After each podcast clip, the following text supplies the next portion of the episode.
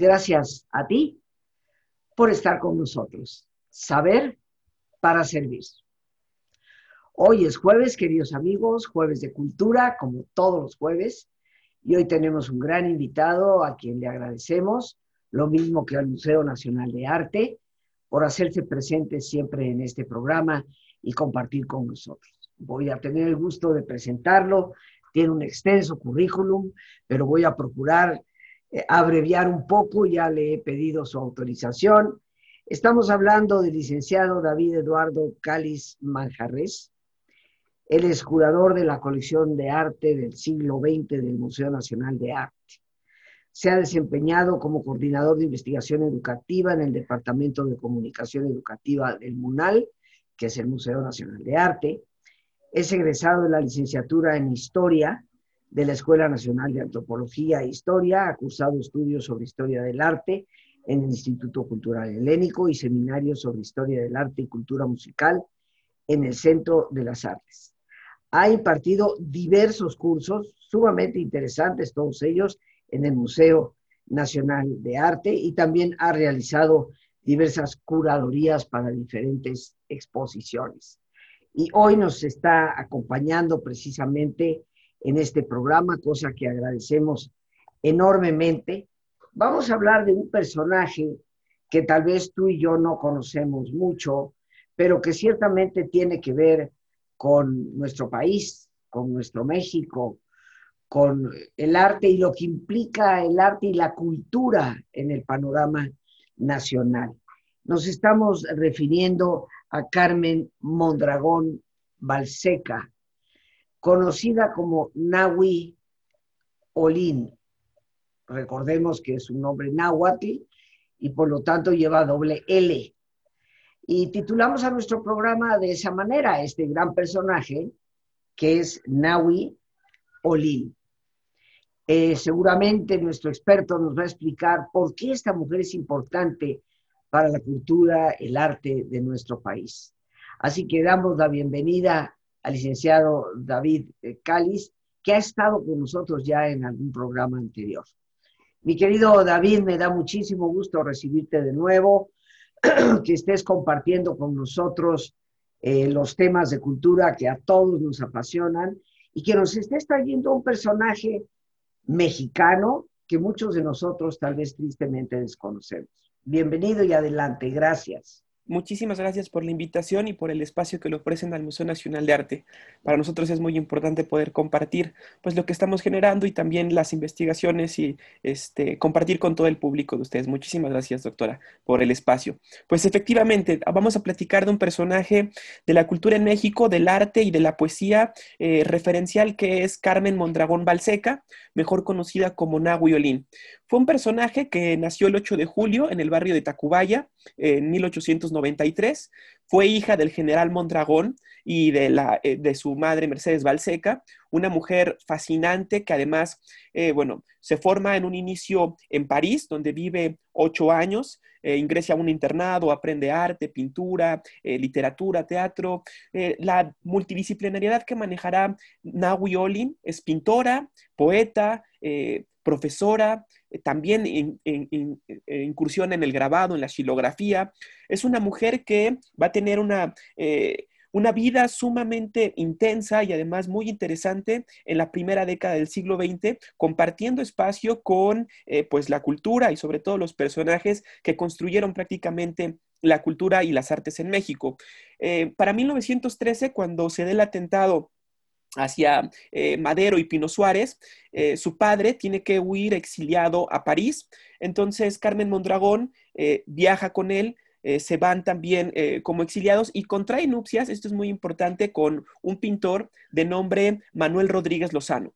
Ellos se casan nada más y nada menos que en la iglesia que se encuentra, en la iglesia denominada como la iglesia del buen tono, que se encuentra ahí en la calle de ayuntamiento. Ahí se casan, hay una fotografía fantástica donde aparecen justo el día del cortejo nupcial Carmen Mondragón y Manuel Rodríguez Lozano, que viajan a París, pero se instalan en San Sebastián, porque cuando llegan ellos en 1915 está la Primera Guerra Mundial y entonces tienen que instalarse en las periferias de España, frontera con París, para poder también empezar a construir su matrimonio. Hay un caso interesante y complejo.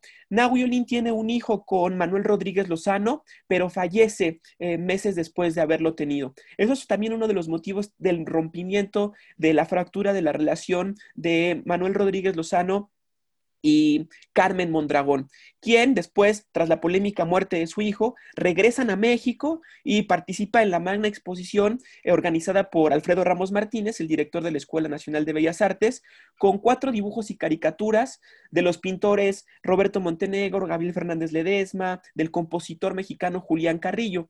Su primera incursión dentro del arte para Nahui Olin es a través de la caricatura realiza una serie de un trabajo de observación fascinante para reconocer con pocos trazos y poder eh, representar a, los personajes con rasgos muy, muy tenues, muy, muy, muy marcados también a la vez y que pudieran eh, significar la personalidad de la caricatura. Eh, bueno, se separa de Manuel Rodríguez Lozano y en la década de los años 20 es cuando conoce a este personaje abrumador, intempestivo que es Gerardo Murillo Doctor Atl. Conoce a Gerardo Murillo Doctor Atl y es él quien le pone el mote, el apodo, el sobrenombre de Nahui que en náhuatl significa el cuatro movimiento del sol cuya significación eh, cosmológica se relaciona con el poder del movimiento que renova el universo. Es un apodo y un mote bellísimo, sobre todo con la recuperación de, del pasado prehispánico. Doctor Atle queda tan prendidamente enamorada. Eh, eh, no voy a omitir que la belleza de Nahui Olin era de, este, apabullante.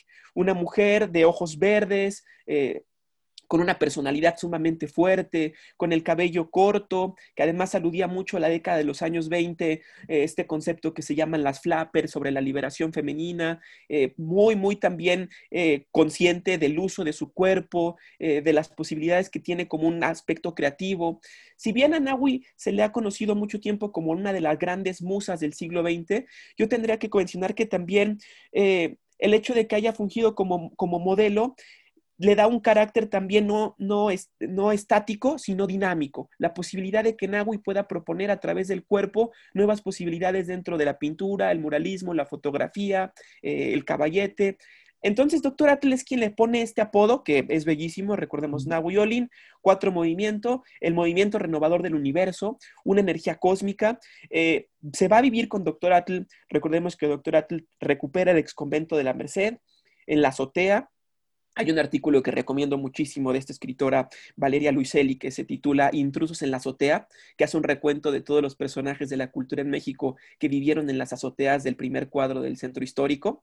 Eh, doctor Atlinawi vive en un, un romance tormentoso, hay que decirlo. Eh, está la novela biográfica de Doctor Atl que se titula Gentes, Gentes Profanas en el, en el Convento, eh, donde pues relata pues inclusive esta relación amor-odio intempestivo de dos personas con un carácter sumamente fuerte, creativos. Doctor Atl, bueno, pues uno de los precursores también del muralismo mexicano, de la pintura, de la pintura de paisaje, creador del de, Atl Color, y Nahui Olin, creadora también de una estética propia, de una estética que se vincula con temáticas como el circo, como la corrida de toros, como la vida cotidiana.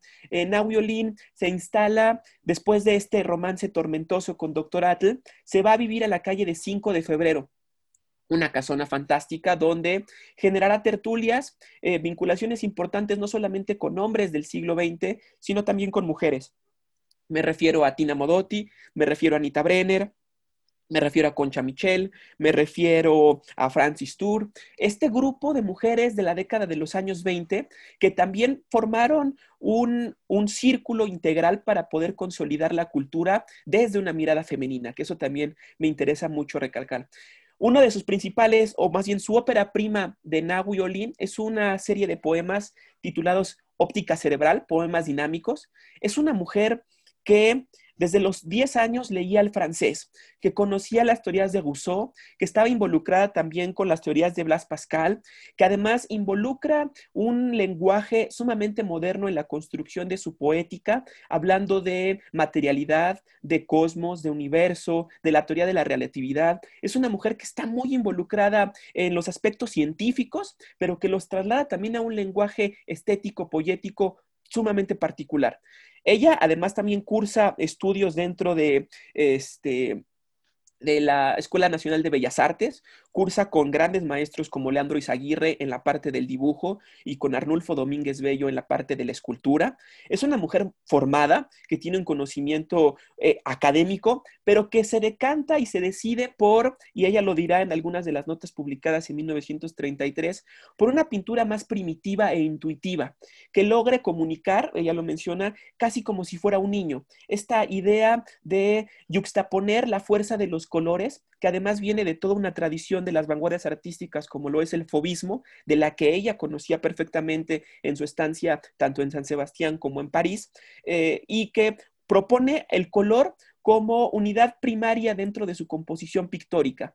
El color y también se aleja de la composición albertiana, por decirlo de una manera, esta composición que es rectilínea, que es como, como si uno estuviera mirando a través de una ventana, que podemos ver la, la lotananza o el horizonte.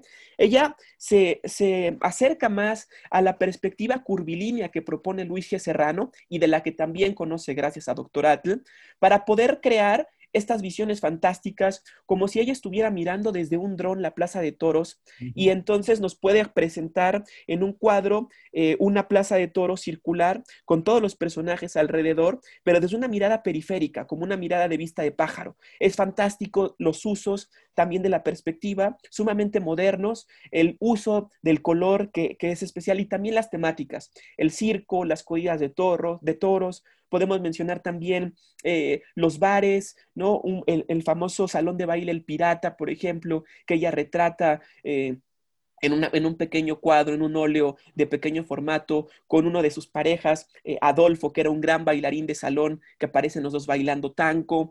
Es una mujer que asume también su posición corpórea, le hacen una serie de retratos desnudos que para la época de, la década de los años 20 se convierte todo un escándalo. Eh, el fotógrafo, nada más y nada menos que este, Antonio Garduño, hermano de Alberto Garduño, el pintor, le realiza una serie de fotografías fantásticas en la azotea de 5 de febrero, donde hacen una exposición bellísima, donde asiste Anita Brenner, que inclusive también Anita nos deja una crónica muy bella del departamento de Nahuiolín, donde ella pinta desde la azotea de su departamento pues la Ciudad de México. Eh, nos regala también unas vistas fantásticas de la desigualdad. Eh, social que hay sobre los indígenas, muy crítica a través de su, de, de su, pincel. Es una Nahuiolín que asume su cuerpo y que se autorretrata desnuda con sus parejas en sus viajes a Nueva York, por ejemplo, en Manhattan. Estos retratos que es muy interesante cómo ella asume el cuerpo de una forma tan natural que abre las posibilidades de la expresión estética y artística, inclusive podríamos decirlo como prefiguradora del performance, ¿no? La modelo no como algo estática, sino como aquella que provoca al artista para que genere otras cosas. Otro de los grandes fotógrafos que, retrató a Now Olin fue Edward Weston. Weston tiene una serie de fotografías bellísimas, un poco para que no nos vayamos también sin imágenes. Esta fotografía, por ejemplo, de Weston que, pueden observar aquí, que es bellísima, solamente para que veamos la calidad visual y el, gesto, esta mirada intensa de Naui Olin, eh, una mujer intempestiva y muy fuerte. Inclusive también podemos decir que es prefiguradora de la novela gráfica. Ella realiza un viaje muy interesante a Nautla, a Veracruz, con el fotógrafo eh, Garduño y con uno de los cineastas de la época, y nos regala a través de unas viñetas gráficas prácticamente su día como si fuera una especie de toma cinematográfica, cuando llegan, la recogen, cuando están comiendo en la playa, cuando el fotógrafo le hace algunas tomas, inclusive nos regala ahí un gesto muy bello de un camión de redilas con unos músicos de jazz y un cuarteto de jazz que está tocando en la playa, para que al final termine esta pequeña serie gráfica, que yo lo veo como inclusive un pequeño film un guiño cinematográfico que nos deja Navi donde eh, pues, está ella con su abrigo, ya de regreso, y los fotógrafos tristes por abandonar a esta mujer tan intempestiva, solamente para hablar de, esta incursión en, la referencia o en la prefiguración de la novela gráfica. Naui Olin, que también incursiona en Hollywood, este, tiene posibilidad de filmar una película que lamentablemente nunca, nunca, este, nunca, nunca sale a la luz, es una mujer que para la década de los años 30 también se relaciona con el caricaturista Matías Antoyo, eh, en una relación sentimental también eh, deteriorada, pero que pues estas fuerzas también, y sobre todo estos conocimientos y estos intercambios que se forman a través de las relaciones personales. No solamente Matías Antoyo influye a, a Nahui Olin, sino Nahui Olin también tiene una influencia importante en la plástica y en la estética de las caricaturas de Matías Antoyo. Unas vistas fantásticas del puerto de Acapulco, con su otra pareja que es Lizardo, eh, con un romance también eh, increíble. Es una mujer que durante todo el tiempo también se dedica a la enseñanza. En 1923, ella eh, inicia como maestra eh, de dibujo en las escuelas primarias. Si bien retoma el método de Adolfo Besmugar, que era un método que gracias al proyecto vasconcelista se eh, empieza a replicar en todas las escuelas de la Ciudad de México. Violín hace una crítica importante al método de Adolfo Besmugart y además también propone un método propio para enseñar dibujo. Esta, esta, parte es muy importante porque al ingresar ella como una profesora, bueno, va a tener su sueldo constante, pero además también va a recibir una pensión.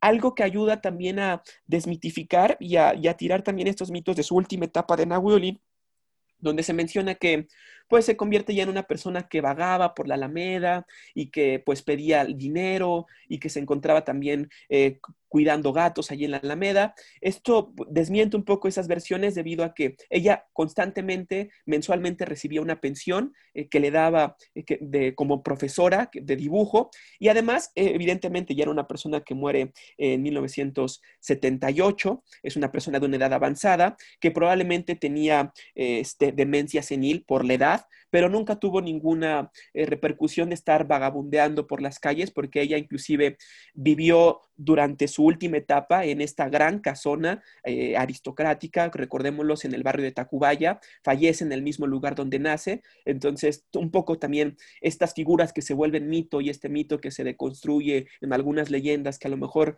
no son de lo más cercanas a la realidad, para dejar en claro que pues nos interesa como reconfigurar la propuesta estética de Nau Violín y también poner en su justo lugar las circunstancias que llevaron a Nau Violín ya al final de la década de los 70 al olvido.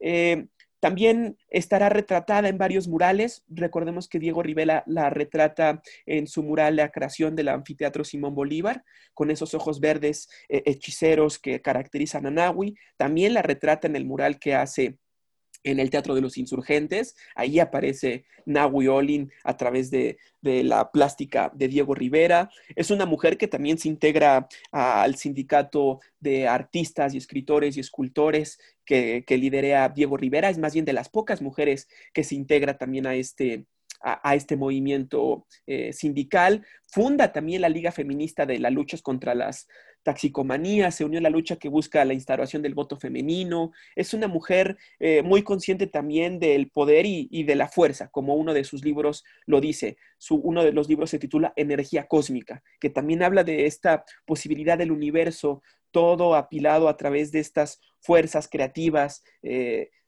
tanto pictóricas como poéticas, que les comento, desde los 10 años esta mujer ya este, hablaba y escribía en francés y, lo leía mucho. O sea, ya desde eh, esta época ella publica años después unas memorias que se llaman a, los 10 años desde mi pupitre, y ya desde esas notas que ella había realizado a los 10 años, les comento, hay referencias inclusive de filósofos muy pesados, como puede ser Friedrich Nietzsche. Basta, por ejemplo, mencionar una cita muy bella cuando habla como de estas cuestiones de el principio y el fin que menciona, y aludiendo al concepto de Nahui ella nos dice, mi nombre es como el de todas las cosas, sin principio ni fin, y sin embargo, sin aislarme de la totalidad por mi evolución distinta en este conjunto infinito, las palabras más cercanas para nombrarme son Nahui cuatro movimiento, la energía que mueve al mundo. Una mujer que eh, en, 1945, bueno, expone también pinturas en una muestra colectiva del Palacio de Bellas Artes. Eh, hay también una severa crítica hacia sus obras, por mencionarlas un poco naif, pero ella asume también una poética propia. Eh, fallece también Doctor Atle en la década de los 60 y le hacen el gran homenaje a Bellas Artes y Nahui Olin asiste a, este, a esta pérdida del, artista. Es una mujer que ya en, su última etapa ya no produce, ¿no? Pero que, bueno, tuvo una vida, sin lugar a dudas, fascinante, con, toda, con todo lo que implica vivir en la década de los años 20, las libertades también femeninas, eh, poder empezar a, trazar una brecha o acabar una brecha para eh, eh, abrir espacio a la propuesta estética de las mujeres en esa época y que, bueno, si bien eh, convivió con grandes artistas, como lo mencionó, también con grandes mujeres de la época que, hacen que, se convierta en una mujer referencial para la cultura en México, no solo por su carácter como musa, lo digo, y en esto quiero ser mm, reiterativo, sino por su calidad plástica, su calidad poética, su calidad como profesora, eh, su calidad como maestra eh, y su propuesta también de una vida que explota el mundo, un universo que está coordinándose con ella para poder generar eh, pues toda una, una vida llena de, de, cosas maravillosas plásticamente y de vida. Tengo yo algunas preguntitas que hacerte, pero ¿qué te parece si primero nos vamos a nuestro ejercicio de relajación claro que sí. eh, y después retomamos nuestro tema? Porque sí me quedan algunas preguntas ahí sobre este, este personaje y, bueno, queridos amigos, pues, ¿qué les parece si hacemos nuestra pausa habitual? Como siempre, eh, te pido que te pongas cómodo y si te es posible hacer el alto completo, el alto total, qué mejor que cerrar tus ojos. En una posición cómoda, con tus ojos cerrados. Toma conciencia de tu respiración, del entrar y el salir del aire en tu cuerpo. E imagina cómo al inhalar, así como llevas oxígeno a tus células, inhalas también serenidad para tu mente.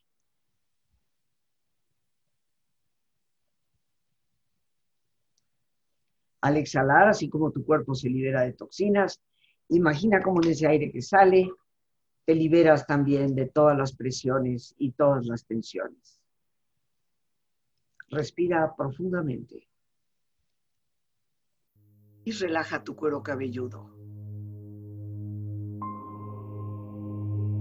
Todos los músculos que cubren tu cabeza.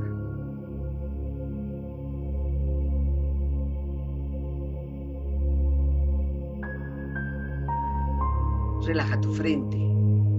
Siente la piel, la vibración de la piel que cubre tu frente.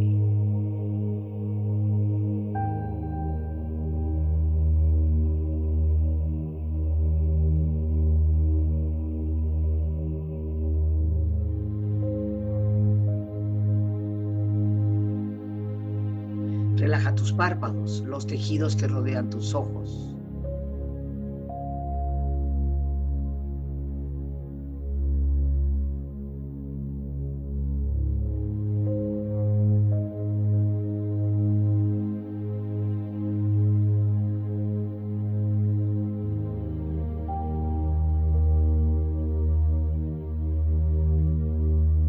Relaja tus mejillas, toda la piel, todos los músculos que cubren tu cara.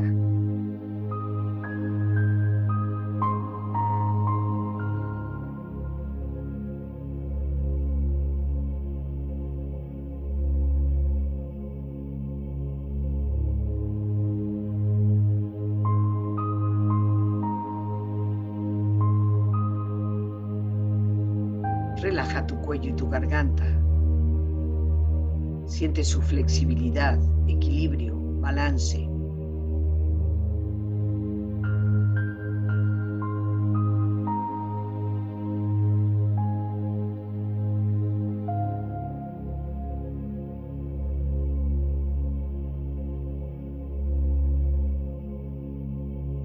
Relaja tus hombros, brazos y manos, así como tu espalda siente una agradable sensación que relaja todos los músculos en estas partes de tu cuerpo.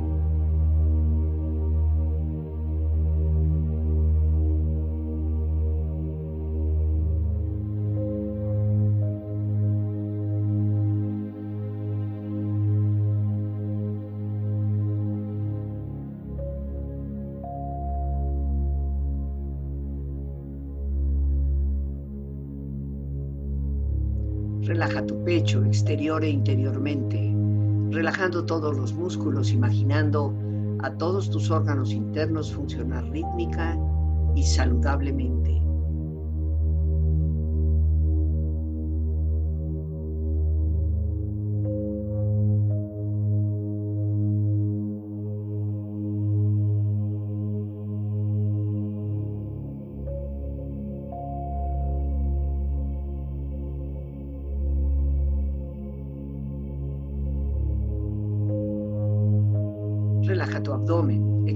E interiormente, relajando todos los músculos, imaginando a todos tus órganos internos funcionar rítmica y saludablemente.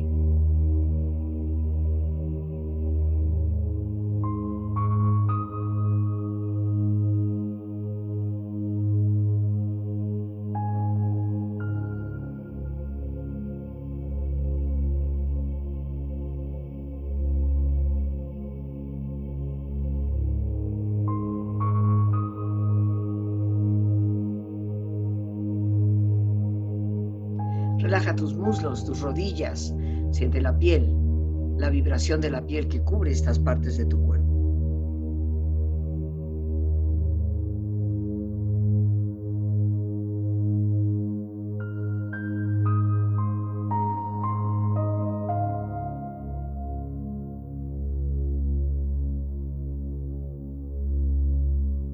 Relaja tus pantorrillas y tus pies.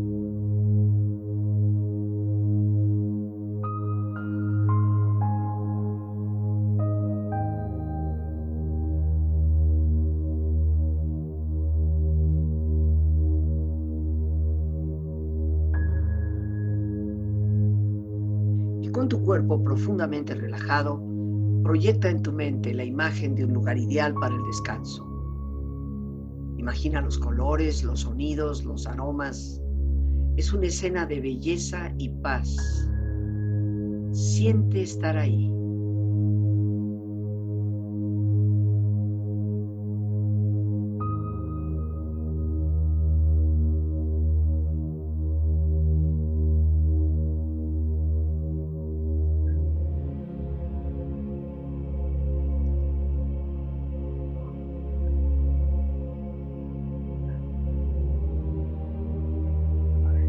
Cuerpo relajado y tu mente serena, reflexiona.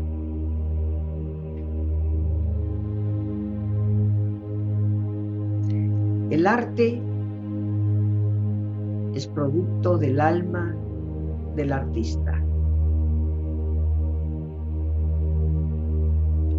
Pero es también un medio a través del cual se toca nuestra propia alma.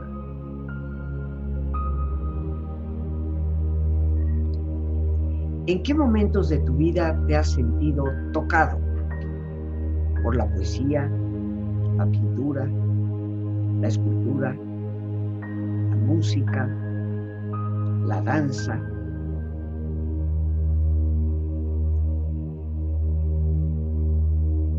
¿De qué manera has procurado ese contacto con el arte que no solo te expone el espíritu del artista, sino que despierta en ti tu propio espíritu.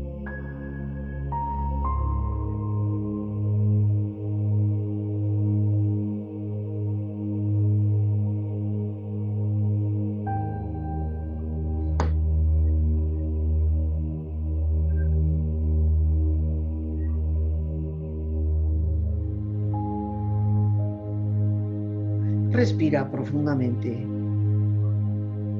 Relájate bien. Y con esta experiencia empieza lentamente a estirarte, brazos, manos, piernas y pies, moviendo tu cuello, bostezando si lo deseas, haciendo que tu cuerpo retome su nivel de actividad habitual hasta muy lentamente abrir tus ojos. Ojos abiertos, bien despierto, muy a gusto, bien descansado y en perfecto estado de salud sintiéndote mejor que antes. Bien amigos, pues estamos ya aquí de nuevo con nuestro invitado, el licenciado David Cáliz del Museo Nacional de Arte. Eh, y yo le voy a pedir a él que obviamente nos diga eh, qué actividades hay en el museo que podamos visitar, pero también quiero hacerte dos preguntas. Claro que sí. La primera es, de Nahui Olin actualmente, porque estamos hablando de una mujer que incursionó en la literatura, estamos hablando de una mujer que incursionó en la pintura, la escultura, en la enseñanza. ¿Cuál de las áreas de acción de Nahui Olin podríamos decir es actualmente la más reconocida que la convierte en un artista memorable para nuestro país? Yo diría que la poética y la pictórica, que a la vez son una misma, en el sentido de la poética nutre la pictórica y la pictórica la poética. Eh, sus grandes poemas como Óptica Cerebral, Energía Cósmica, que retoman eh, conceptos filosóficos, científicos, poéticos, metafísicos, teofísicos, eh, le dan la posibilidad a Nahui de ampliar un panorama ya conceptual para poder trasladarlo a una cuestión pictórica, estética. Yo diría que estos son los dos, los dos ámbitos en los que Nahui se convierte como en la gran representante de la década de los años 20. Entonces podríamos decir que, que la poética y la pintura se retroalimentan en ella, están relacionados de alguna manera y son las, las dos áreas donde más se le reconoce. Eh, ¿Dónde podemos conocer la obra de Nahui Olin y, y, cómo poder leerla? Y por supuesto, ¿qué papel está jugando el Museo Nacional de Arte? Por supuesto. Eh, hasta ahora ha habido dos grandes exposiciones eh, retrospectivas de Nahui Olin, una que se generó en 1992 y una que se hizo en el Museo Nacional de Arte hace poco, en el 2018, que fue una gran investigación del curador Mariano Mesa y del investigador eh, Tomás Urián, que es el gran coleccionista de Nahui Olin. El Munal tiene piezas de Dr. Atl y de Jean Charlotte que representan a Nahui Olin, un retrato fantástico con la fuerza que caracteriza a a Dr. Atl y otro eh, sumamente sensual de Jean Charlotte.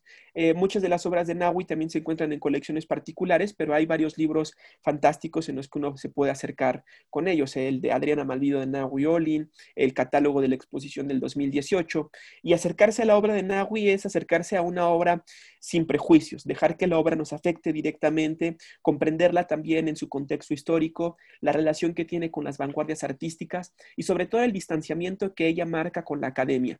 Si bien la gran crítica que se le hace a Nahui es la falta de un dibujo académico, la propuesta de una fuerza, eh, pues sí, como la formación que se tenía en la década de los años 20, Nahui Olin le da la vuelta para poder insertarse dentro de, si bien no denominaría un arte totalmente naif, sino una propuesta estética que retoma el fobismo y que yuxtapone y que también coloca el color como elemento fundamental dentro de sus piezas, a través de temáticas como eh, el circo, lo cotidiano, eh, los cabarets, eh, todas estas, eh, las artes circenses que, le, fascinarán como muchísimo. Para Nahui sería como un, un, tip para la gente, ¿no? Que vaya sin el prejuicio y entendiendo también la libertad corporal que implica revisar las piezas de Nahui y las fotografías que le realizan a ella. Y dentro del Museo Nacional de Arte, bueno, pues ah, tenemos una serie de actividades ahorita, tanto virtuales en la plataforma Contigo en la Distancia, donde hay una serie de cursos virtuales que se generan dentro del Departamento de Curaduría, una serie de cursos también dentro del Departamento de Educación sobre eh, curadurías feministas, por ejemplo, y afortunadamente ya pueden asistir al museo solamente con el 30% de aforo. Están las exposiciones permanentes del siglo XX, XX en el XXI, siglo XIX, la colección de arte nuevo hispano, con la renovación que se hizo eh, a través de, sus piezas y la incursión de tecnología en la que ustedes pueden también asistir y, disfrutar como de esta experiencia de, arte nuevo hispano. Y bueno, también algunas exposiciones temporales que, se han realizado como el Eterno Retorno, donde es una reflexión en torno a la estética de la muerte dentro de las pinturas del Munal. ¿Cómo los contactamos? ¿Nos puedes dar las redes del, del Munal para las personas que deseemos contactar con ustedes? Por supuesto que sí, nos encontramos, bueno, eh, primero en internet, www.munal.com com.mx, eh, después en Facebook, Instagram, Twitter, eh, Museo Nacional de Arte, IMBA, eh, Munal en Instagram. Ahí nosotros constantemente, el, bueno, sobre todo el equipo de difusión, colocan las actividades que se están realizando, tanto virtuales como presenciales, para que ustedes puedan tener el acceso a la cultura y a la información que se genera dentro del Instituto Nacional de Bellas Artes y las actividades del Museo Nacional de Arte. Creo que tenemos ahí los datos y nuestra productora Lorena, siempre tan eficiente, nos ha puesto ya ahí al pie las redes sociales a través de las cuales podemos entrar en contacto en este preciosísimo edificio donde está alojado el Museo Nacional de Arte, ahí frente al Palacio de Minería, si bien recuerdo, donde tenemos la famosa estatua del caballito. Ahí es el museo, ojalá nos demos el tiempo de, visitarlo. Eh, el domingo sigue siendo la entrada libre, Así es, los domingos es la entrada libre. Ahorita los horarios son de 11 de la mañana a 5 de la tarde, con todas las medidas sanitarias, cubrebocas, eh, se les proporciona gel, eh, la toma de la temperatura, todo lo que indican las autoridades sanitarias para que su visita pues, sea lo más exitosa y la experiencia también sea agradable. Perfecto, perfecto. Pues yo te quiero este, agradecer, hablas de una mujer, yo aquí tomando apuntes, que nace en 1893, muere en 1978. Eh, una mujer muy interesante, inclusive cuando hablas de sus relaciones, ¿no? Eh, fíjate que en ese primer matrimonio donde muere el hijo y se, separan, esto, mi querido este, David, tristemente es muy frecuente en los matrimonios, cuando muere un hijo, eh, un altísimo porcentaje de las parejas eh, como que no pueden convivir con, el dolor que pesa la pérdida de un hijo eh, y terminan tristemente separándose. Pero por lo que veo y que nos relatas, pues ella nunca logró realmente volver a consolidar una relación eh, estable, ¿no? Sino que fue de un lado al otro. posiblemente esa pérdida le marcó definitivamente la vida. me parece un personaje sumamente interesante y yo te, agradezco, ¿no? Que nos hayas dado a conocer más cercanamente a Naui Oli. ¿Algo más que quisieras añadir, David? Eh, pues nada, que veamos al artista, ya lo diría eh, este, el pintor Basil Kandinsky, toda obra de arte es hija de su tiempo, pero madre de nuestros sentimientos.